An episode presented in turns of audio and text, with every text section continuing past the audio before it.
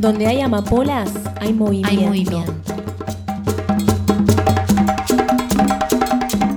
Solo crecen en los suelos que pueden ser removidos. Donde hay mujeres, hay resistencia. Es por eso que nunca las encontrarás en un campo olvidado o en un bosque. Entre amapolas, mujeres que resistieron a pesar de la historia. Dos mujeres, Dos pioneras del cine feminista. dos maneras de contar historias. Agnès Varda. María Luisa Bember.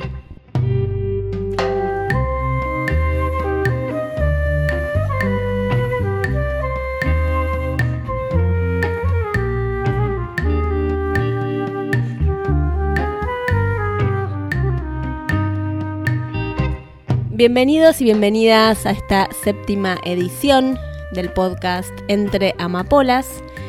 Y en esta oportunidad eh, elegimos contar la historia de dos mujeres cineastas. Hola Sole. Hola Emi, ¿cómo andás? Hemos trabajado mucho para este podcast y estamos muy contentas que además sean dos cineastas. Nos vamos a meter en el mundo del cine y de dos mujeres eh, pioneras en el mundo del cine, pioneras en el cine feminista, una nacida en Bélgica y otra en Argentina. Así que les vamos a presentar la historia de Agnès Varda y de María Luisa Bember.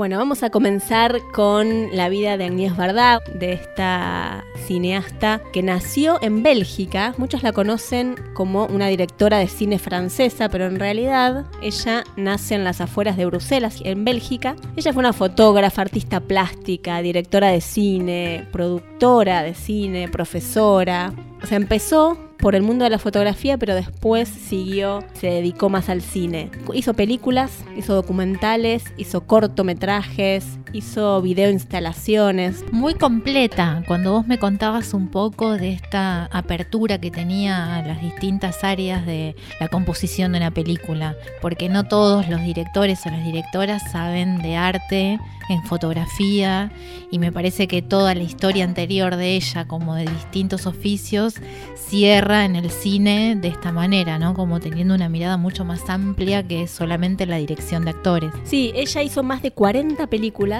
durante toda su vida y su obra se caracteriza más por un estilo experimental, esto de que hace instalaciones, hace documentales donde se acerca a los lugares. Bueno, ya vamos a desarrollar un poco esto, pero es un icono del cine independiente, o sea, es una mujer que hizo cine con poca plata y que prefirió la libertad narrativa a tener grandes presupuestos eh, para hacer películas. Así que eso también hay que, hay que destacarlo. Bueno, nace en Bruselas, en Bélgica, en 1928. Es hija de padre griego y de madre francesa.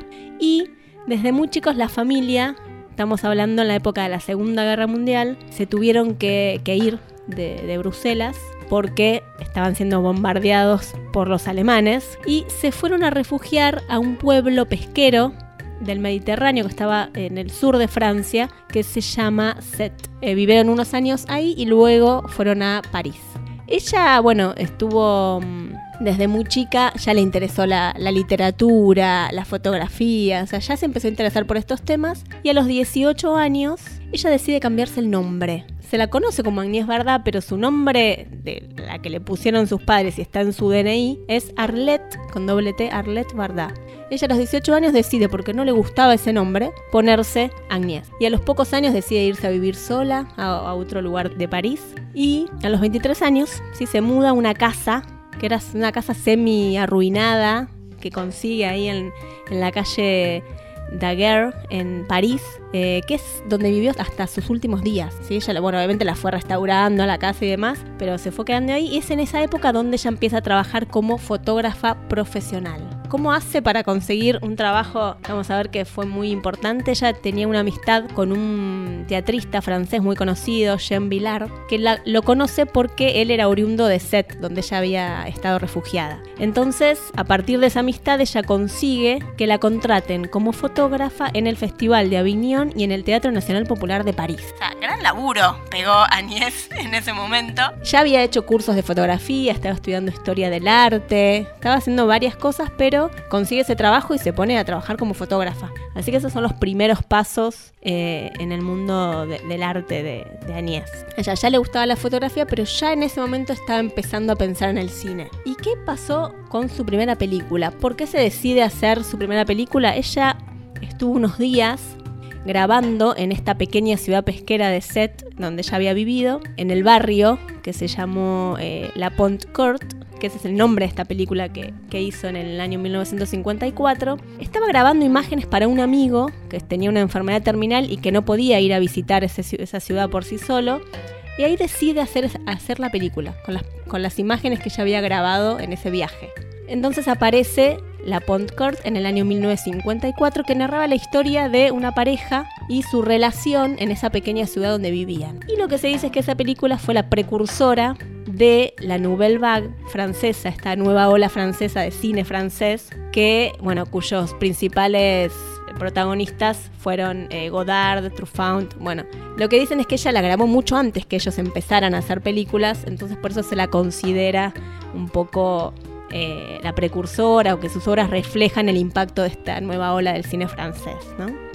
Y una olvidada también desde algún punto, porque los representantes de la Nouvelle Vague son todos varones, digamos, son todos hombres. Y esta mujer que viene años antes a empezar este camino tan interesante del cine francés como de, otra mirada del cine, la verdad que nunca se reconoció y y acá, por lo menos en la Argentina, digamos, los que nos gusta el cine y vamos a, ciclos de cine, Añez Verdad es bastante contemporánea en cuanto a eh, las películas que se van dando acá. Y Truffaut y Godard están desde la década del 60, ¿no? Entonces, o tal vez se conoce en ámbitos académicos, pero no desde el ámbito de lo popular. Bardá se casó dos veces, primero con un actor y director de teatro que se llamó Antoine Bourseler, con quien en el año 58 tuvo una hija, Rosalie Bardá, que hoy es eh, creadora de vestuario y directora artística. Después siguió también una carrera eh, en el mundo del cine.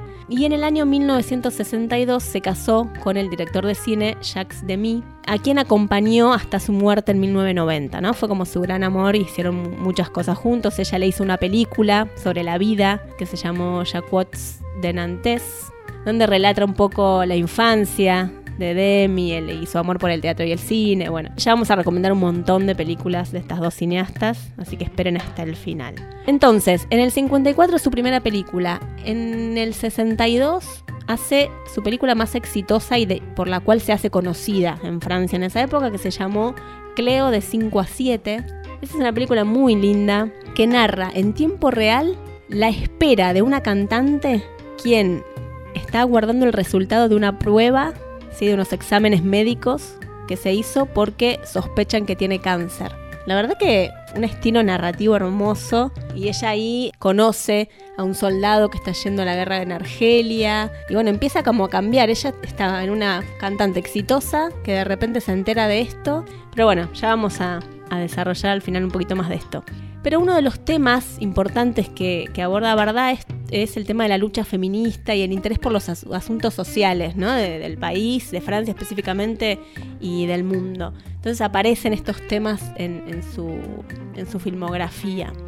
Una de las películas que toma este tema es eh, una película del año 77 que se llamó Una canta, la otra no. Fue la primera película explícitamente feminista, ¿no? que fue un, absoluto éxito de taquilla en ese momento, y donde narra la amistad entre dos amigas, ¿sí? desde los 15 años, la relación de ellas con su trabajo, con el amor, con la amistad, aparece el tema del aborto ya ahí.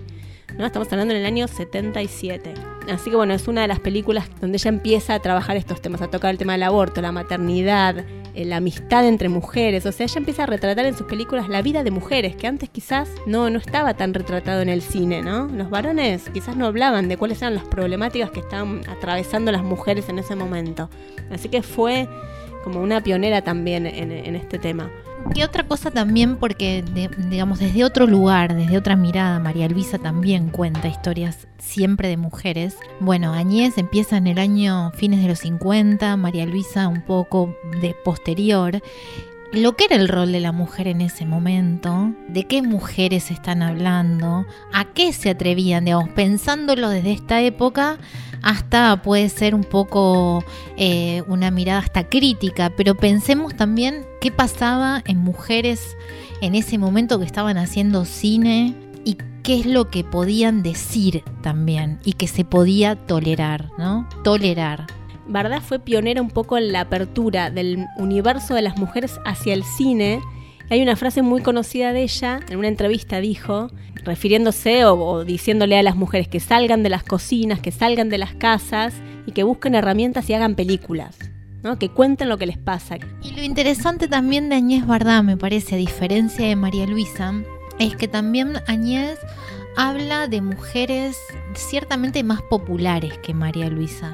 Entonces, europeas, de distintos orígenes, trabajadoras, el cine de Mariolisa ya vamos a ver que es un cine hasta más de más burgués, más de elite, eh, digamos, ¿no? Pero nos parece que esta combinación también hacía como estaba bueno para ver cómo dos mujeres de distintos continentes, distintas formas de contar, precisamente, pero eh, Añez va mostrando distintos tipos de mujer. Y lo que tenía Aniese, que también era activista o militante de, sobre los derechos de las mujeres, ¿no? En, los 70 participa de muchas manifestaciones a favor de, la legalización del aborto en, en, Francia en ese momento. Por ejemplo, cuenta que en el 72 estaban en una manifestación por el derecho al aborto y ella estaba embarazada de 7, 8 meses y bueno, entonces también ahí tuvieron algunos problemas porque las empujaban, ¿no? Había también conflictos con la policía y todo eso, pero ella estaba ahí en la calle, digamos, luchando por esos derechos. O sea, además de hacer cine, también estaba en la calle trabajando con, con otras mujeres por estos temas. Por ejemplo, en el año 1971 ella fue una de las mujeres que firmó en la revista Le Nouvel Observateur una iniciativa que se llamó Manifiesto de las 343, que fue redactado por Simone de Beauvoir y donde esas 343 mujeres eh, declararon que todas habían abortado y pedían también ser encarceladas, ¿no? En referencia a otras mujeres que habían sido encarceladas en ese momento en Francia, ellas eran mujeres todas conocidas, escritoras, cineastas eh, del mundo del, arte, que declaraban haber abortado. Entonces, bueno, véngannos a buscar a nosotras también, ¿no? Era como una forma de, una manifestación en ese momento. Bueno, Agnès firmó también ese manifiesto. Y uno de los trabajos más destacados fue la película Sin Techo ni Ley del año 1985, ¿no? Eh, donde la verdad que también fue como furor en ese momento porque retrataba la vida de una vagabunda que iba por, por, las, por las carreteras de Francia. Esto sí, un cine más de ficción, ¿no? Ella lo que hizo en los últimos años se dedicó más al eh, cine documental. Una de ellas que vamos a recomendar al final se llamó Los espigadores y la espigadora en el año 2000, que es un poco una crítica al consumismo, esa es una de los documentales, pero hay muchísimos más. Y también hizo películas sobre su propia vida, películas autobiográficas. Una de ellas en el año 2008 se llamó Las playas de Añez, donde va analizando un poco su trayectoria, como muestra diferentes playas en las que ella estuvo, de acuerdo a, los momentos de su vida. La verdad, hermosa película, con una estética hermosa. Y en el año 2019 hizo su última película, que se llamó Bardá por Agnès, que fue su despedida del mundo del cine, porque ella muere en marzo del 2019, del año pasado. Ella tenía una forma de contar eh, en cada una de las, de las obras y de las películas que hizo, iba mostrando lo que era ella. Una de las cosas que dice es que no estaba detrás de la cámara, estaba dentro de ella. Entonces vos podés ver en cada una de las películas que hace cómo era ella, cómo vivía, qué pensaba, porque lo dice, lo muestra. Eh, muestra sus manos, muestra su forma de hacer cine, va mostrando también en las, en las películas que habla sobre su vida, muestra partes de películas que hizo ella años anteriores, entonces va viendo como un collage de vida que, donde, van relatando eh, toda su historia de vida, así que es súper rico cada una de, las, películas de, de ella.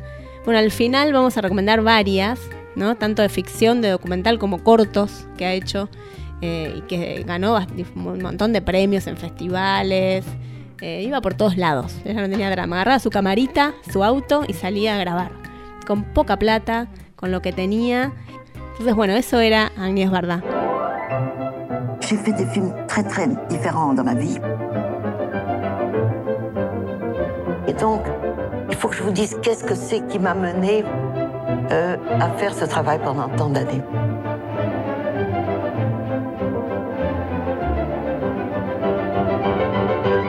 La passion du cinéma, ça commence tôt pour certains.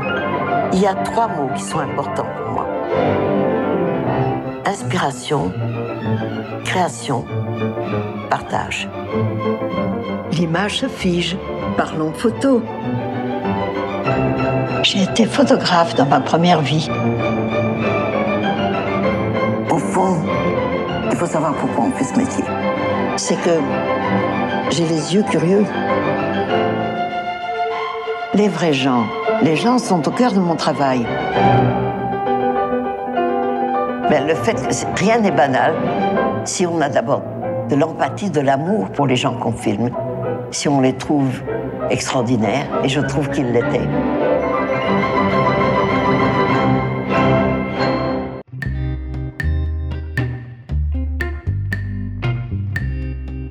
Bueno, en esta segunda parte vamos a la segunda amapola elegida. Ya un poquitito nos metimos, metimos su nombre al principio y en el relato de Añez y es María Luisa Bember. María Luisa Bember nació el 14 de abril de 1922 en la ciudad de Buenos Aires. Era hija de Otto Bember y de Sofía Bengolea su extracto social es de la clase alta argentina y tiene todas las características de esa clase social en cuanto a su primera infancia, el desarrollo de su adolescencia y su juventud. De hecho, María Luisa tenía dos hermanas mujeres y dos hermanos varones, eran cinco, y eh, sus hermanas mujeres y ella no fueron al colegios oficiales de la Argentina, sino que fueron eh, enseñadas por institutrices inglesas.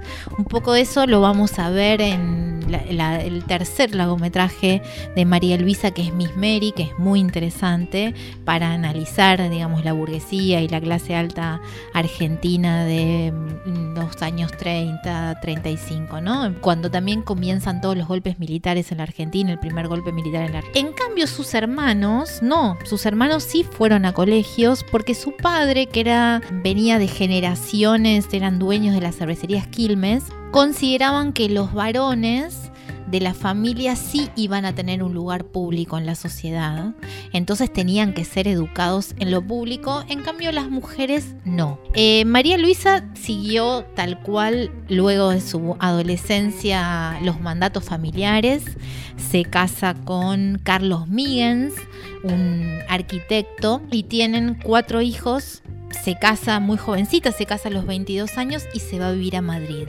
Y ahí empieza a experimentar lo que era ser la señora de, ¿no? La señora de Miggins.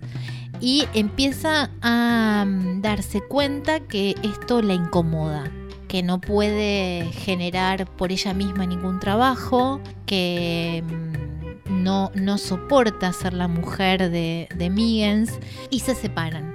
Ella se vuelve a la Argentina con sus hijos y también la primer, la segunda largometraje de María Luisa se llama Señora de Nadie, ¿no? Entonces ahí vamos viendo cómo se va entrelazando y construyendo su propia rotura, digamos, de, clase y su construcción de otra subjetividad como mujer en, los guiones de sus películas.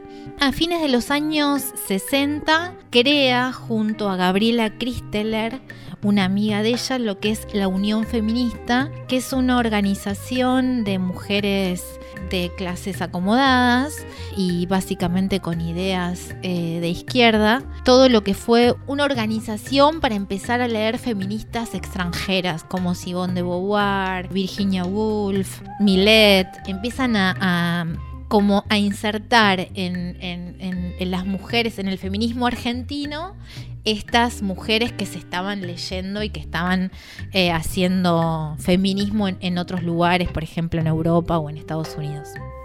María Luisa Bember, ¿sos una feminista cabal, rotunda, intransigente o no? Yo creo que soy una mujer moderna, creo que soy una mujer lúcida y honesta, y en la final del siglo XX es imposible no ser feminista. Es, es una mirada diferente sobre el mundo. ¿Qué dicen las mujeres a las que vos conocés o tratás o que te contactan de alguna manera específicamente de lo que reciben de tu cine? Yo creo que no hay que decir las mujeres como si fueran los zapatos. Las mujeres son diversas, igualmente diversas que son los varones. Entonces hay mujeres modernas, este, honestas, lúcidas, que piensan igual que yo y entonces nos sentimos respaldadas las unas con las otras. Y hay las mujeres tradicionales que son más mansas, más pasivas, más asustadas, que, no les gusta demasiado este, revolver el avispero porque de alguna manera se sienten más cuestionadas. ¿Por qué ser feminista es una virtud y ser machista un defecto? Porque es así. Dicen, Pero ¿por una feminista. Y en cambio dicen, che, un machista. ¿eh? es que- Hay un tono despectivo. Sí, sí. En cambio lo otro es casi glorificante, ¿no? Pero es que lo uno no tiene nada que ver con lo otro. Ser machista es ser fascista. Ser feminista es ser antifascista. Es decir, el día que desaparezca el machismo, eh, el día que desaparezca esa mirada tan determinadas para con las mujeres y que se las mire de igual a igual. Sí, vos decís la el cosa feminismo sobradora, ¿no? muere, no existe Claro. ya más. Adiós, gracias. Eso es un momento, es el pasaje, el- terminamos con la era patriarcal, estamos terminándola y estamos empezando, yo, no lo voy a ver, porque es, es lento como movi- movimiento, históricamente hablando, pero el siglo que viene yo creo que las mujeres y los varones estarán en pie de igualdad. Audio extraído del programa de televisión Función Privada, emitido en el año 1987 por el canal ATC, hoy Televisión Pública.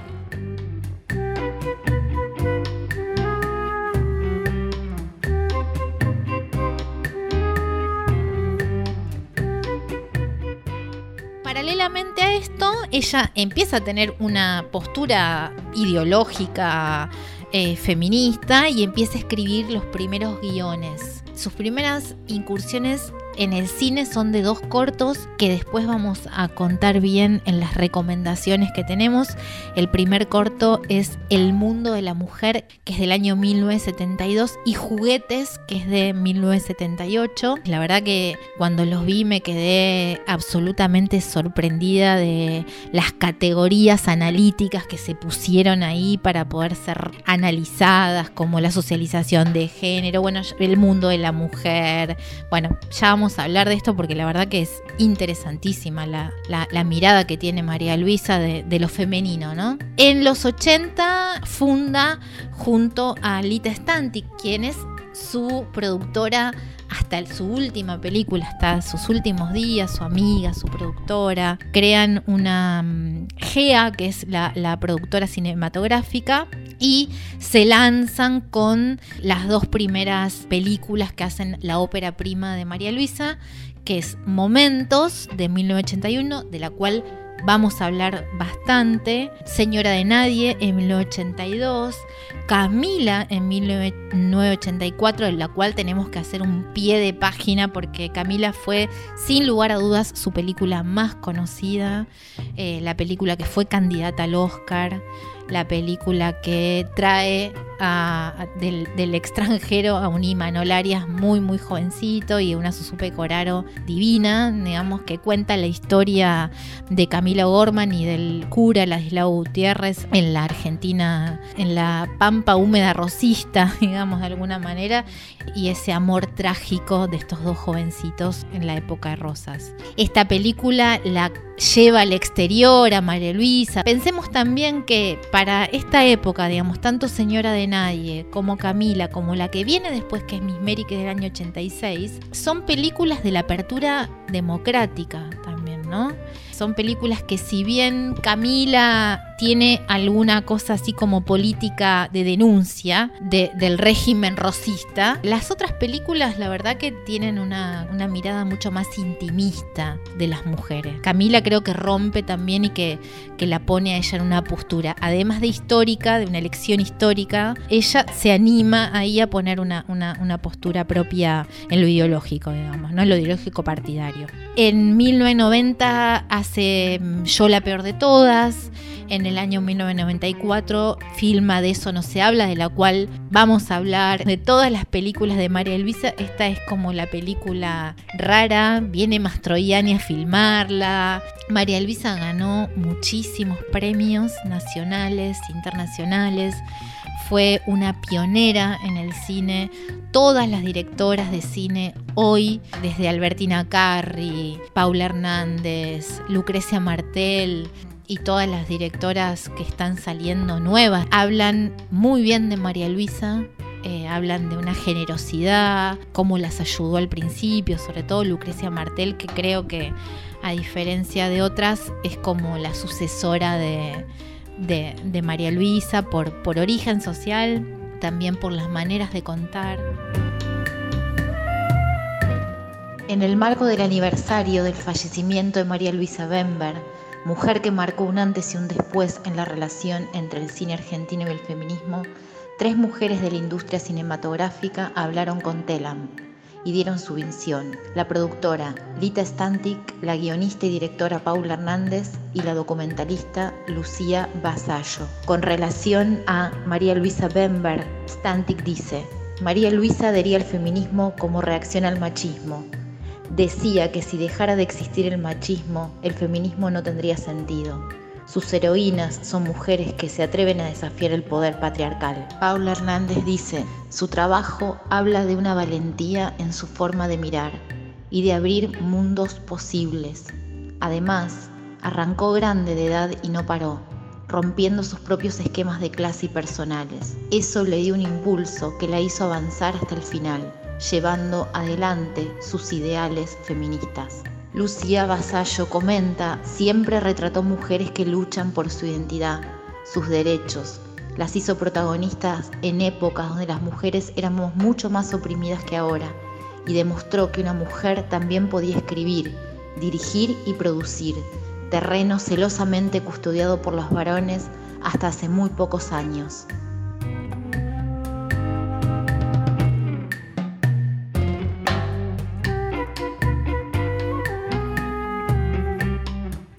Una cineasta que muchas veces no, fue tenida en cuenta por esto que viene de un mundo de, una clase social alta, que hace películas con mucha plata, porque tiene mucha plata.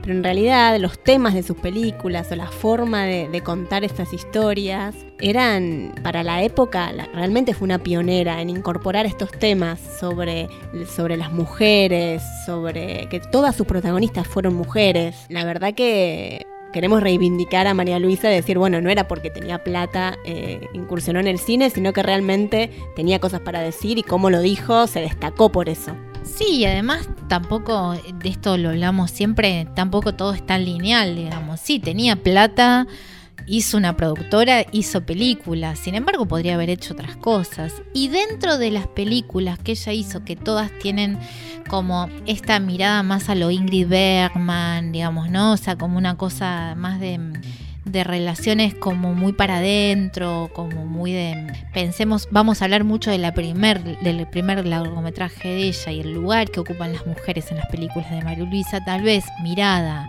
en la época de hoy, son lugares en donde podrían haber sido de otra manera, pero por supuesto que mirado desde hoy, siempre son mujeres, siempre son burguesas, acomodadas, digamos, su intención no es develar conflictos sociales de índole de la, de, de la lucha de clases, no, no, son como luchas más internas, más de propios mandatos, siempre se ha rodeado de elencos que han sido para mí muy interesantes. Ya vamos a hablar un poco de esto, pero finalmente María Luisa muere en 1995 se muere de cáncer, o sea, sabía que esto iba a suceder, y decide donar todas sus obras pictóricas al Museo Nacional de Bellas Artes. Una mujer eh, burguesa, una mujer de clase alta, una mujer que también eh, resistió a lo que podría haber sido una vida absolutamente mm,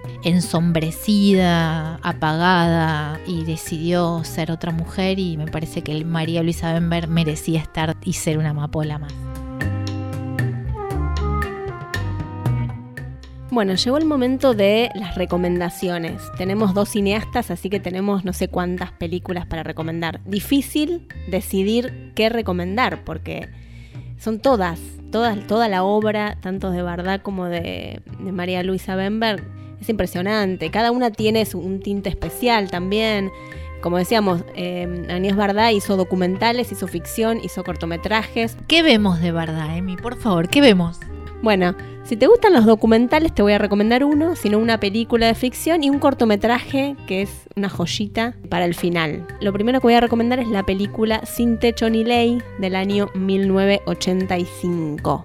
Es uno de los trabajos que más éxito tuvo de esta directora, eh, donde la protagonista es una mujer que se llama Mona, y es una mujer que por decisión propia deja todo y se va a eh, viajar por las rutas de Francia a ver qué, qué le depara el destino. ¿no? ¿no? Sabemos mucho de esta mujer al inicio.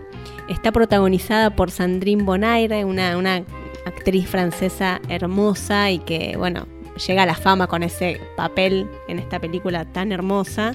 Y entonces, bueno, va describiendo el estilo de vida de esta vagabunda, ¿no? Aparece como una vagabunda que va por diferentes pueblos y se va encontrando con personas, ¿sí? Les va pidiendo trabajo, les va, pidiendo comida, porque no tiene recursos, lo único que tiene es una especie de carpa donde ella va acampando donde puede. Y se va exponiendo a diferentes situaciones de riesgo, ¿no? Va por las rutas, una mujer sola, joven, menos de 20 años, pero bueno, lo que trata también de, explorar esta película es el papel de la mujer en la sociedad. Aparecen diferentes cuestiones temáticas y las diferentes amenazas que se va enfrentando una mujer joven, sola, que aparece como una vagabunda, pero que realmente no sabemos de dónde se escapa de algo. Segunda película. Vamos a recomendar un documental que es del año 2000 y se llamó Los espigadores y la espigadora.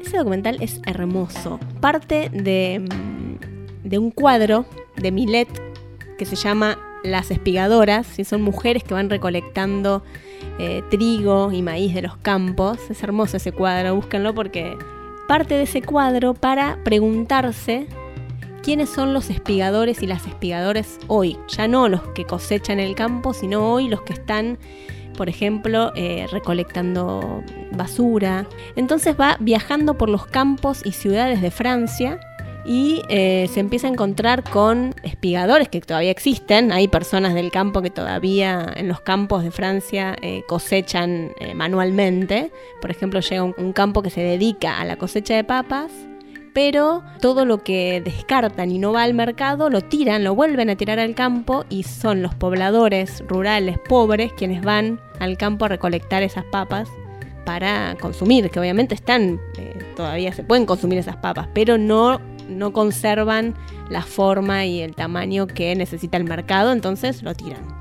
También va a, entrevistar a recolectores urbanos, esas personas que husmean en la basura para comer, pero por una cuestión política de estar en contra de los desperdicios en las grandes ciudades. Entonces en la basura hay un montón de comida que todavía se puede comer, entonces nosotros nos alimentamos de esos desperdicios de otras, de otras personas. Después hay también personas que recuperan la basura y lo transforman en arte.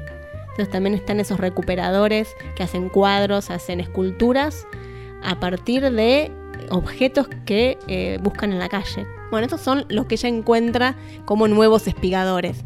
Y ella se considera también una espigadora, porque ella va por los diferentes pueblos y va recolectando estas historias y las va mostrando en su película.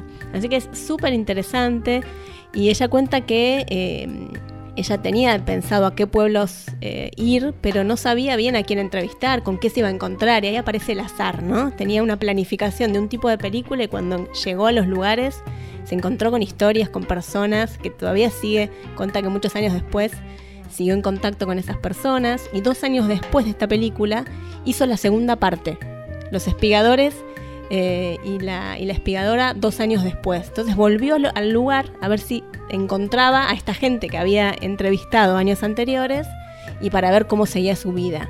Lo recontra recomendamos. Y por último, un cortometraje del año 2015 que se llama Los Tres Botones. Es un corto que ella presentó en el Festival de Venecia en la serie Woman's Tale, que es una serie de cortometrajes dirigidos por mujeres que se da en, dentro del Festival de Venecia. A ella la llaman para hacer esta, este pequeño film que aparece una niña ¿sí? que no puede ir a la escuela porque tiene que trabajar, aparecen tres cabras y aparecen tres botones perdidos.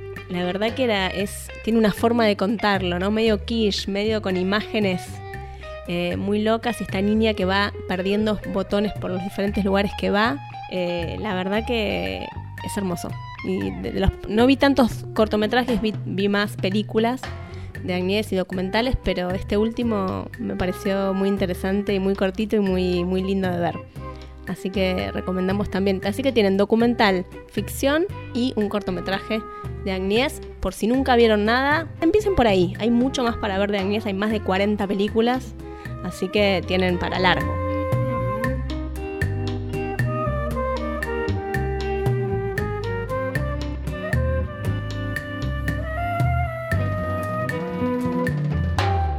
Bueno, y yo voy a recomendar de María Luisa los orígenes de ella, ¿no? Eh, voy a empezar recomendando eh, a medida de lo que ella fue generando, digamos.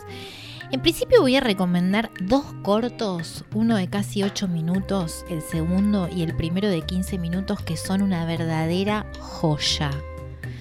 Soy fanática de esos dos cortos uno se llama El mundo de la mujer, es del año 1972, y el otro es Juguetes del año 1978 y son dos cortos que ponen los nombres en Google y les van, los van a, direccionar a Vimeo.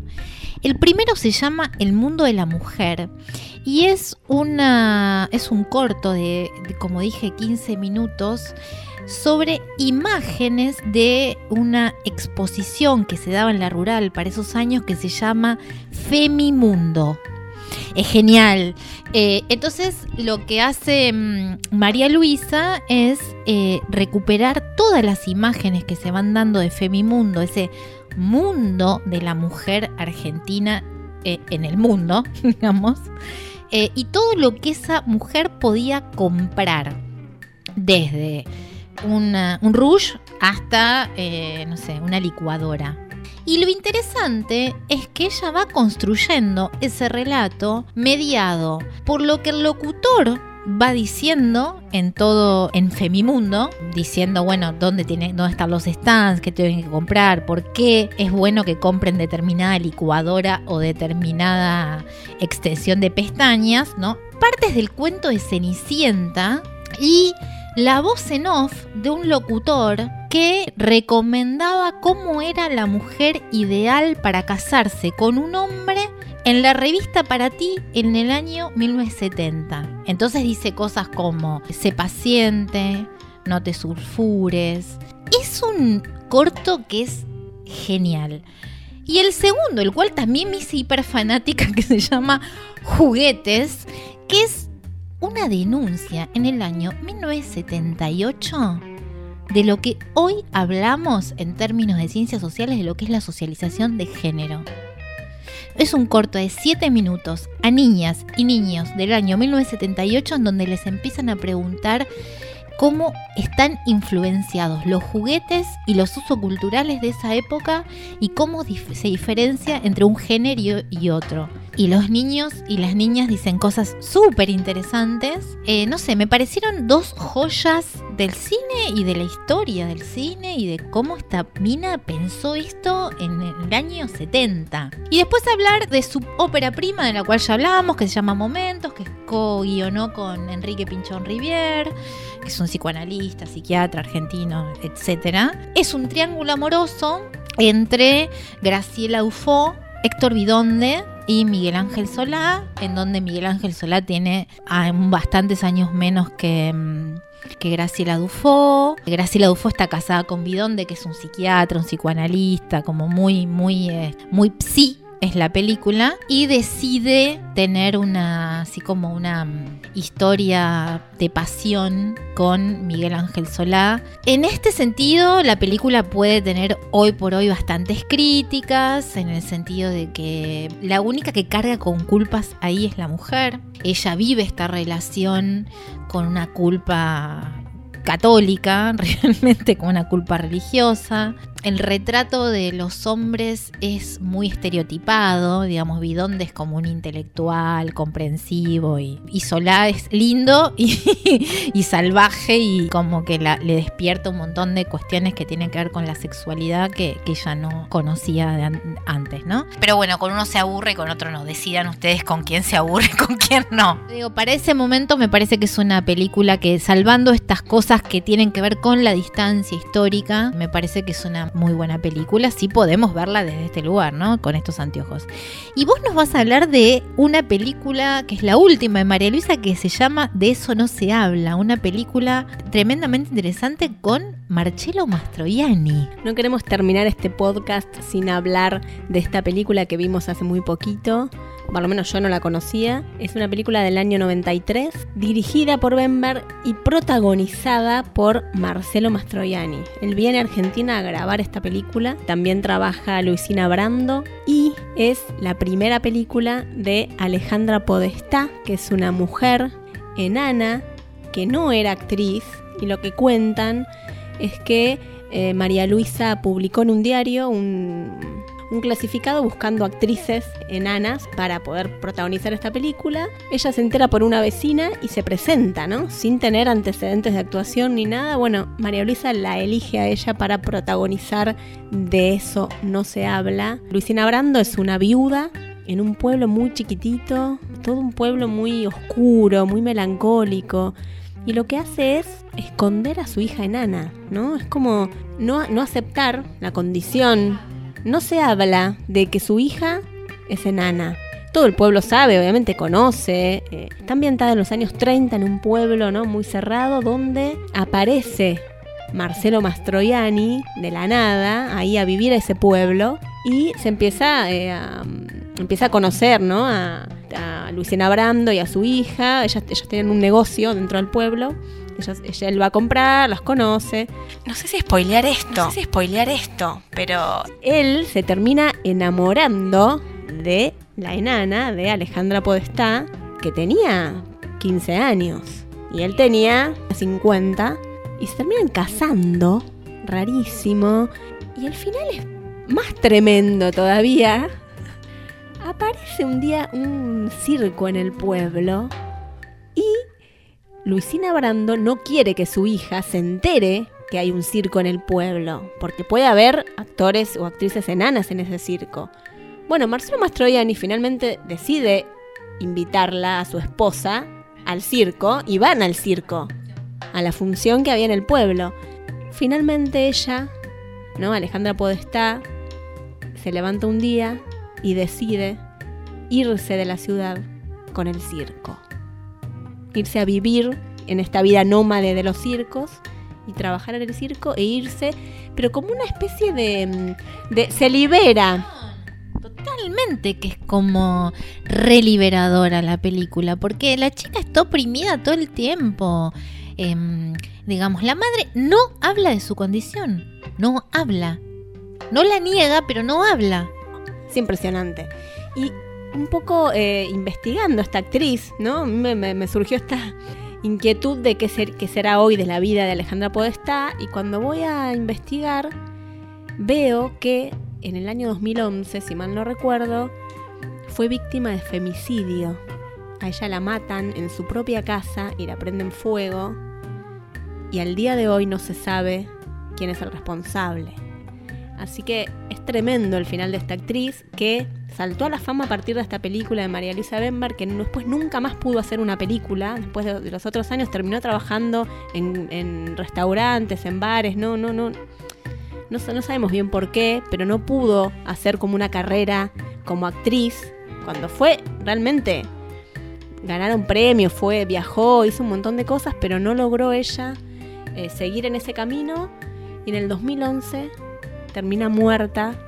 Hay un documental que se llama Un sueño hermoso, que es de un director eh, que se llama Tomás de Leone, que está en cine.ar y cuenta la historia de Alejandra Podestá desde un lugar más luminoso, ¿no? O sea, no, no, no tanto de su final tan triste, sino desde un lugar, eh, digamos, esto, más, más más, lindo, menos, menos oscuro de la vida de, de esta actriz que como dijo Emi hizo esta sola película y tiene un final muy trágico.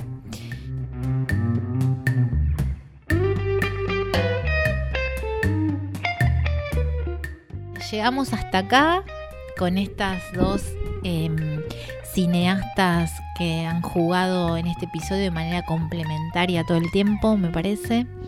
Eh, y que nos hizo muy felices de, contar a Añez Bardá, María Luisa Bember, María Luisa Bember, Añez Bardá, desde dos lugares absolutamente diferentes, de dos continentes diferentes, fueron la verdad que dos pioneras del cine feminista.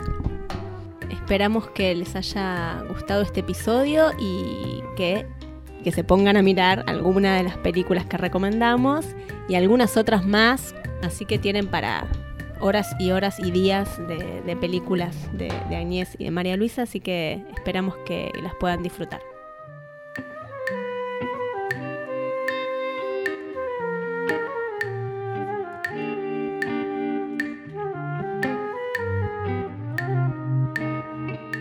Esperamos que hayan disfrutado este episodio y nos escuchamos en la próxima edición de Entre Amapolas.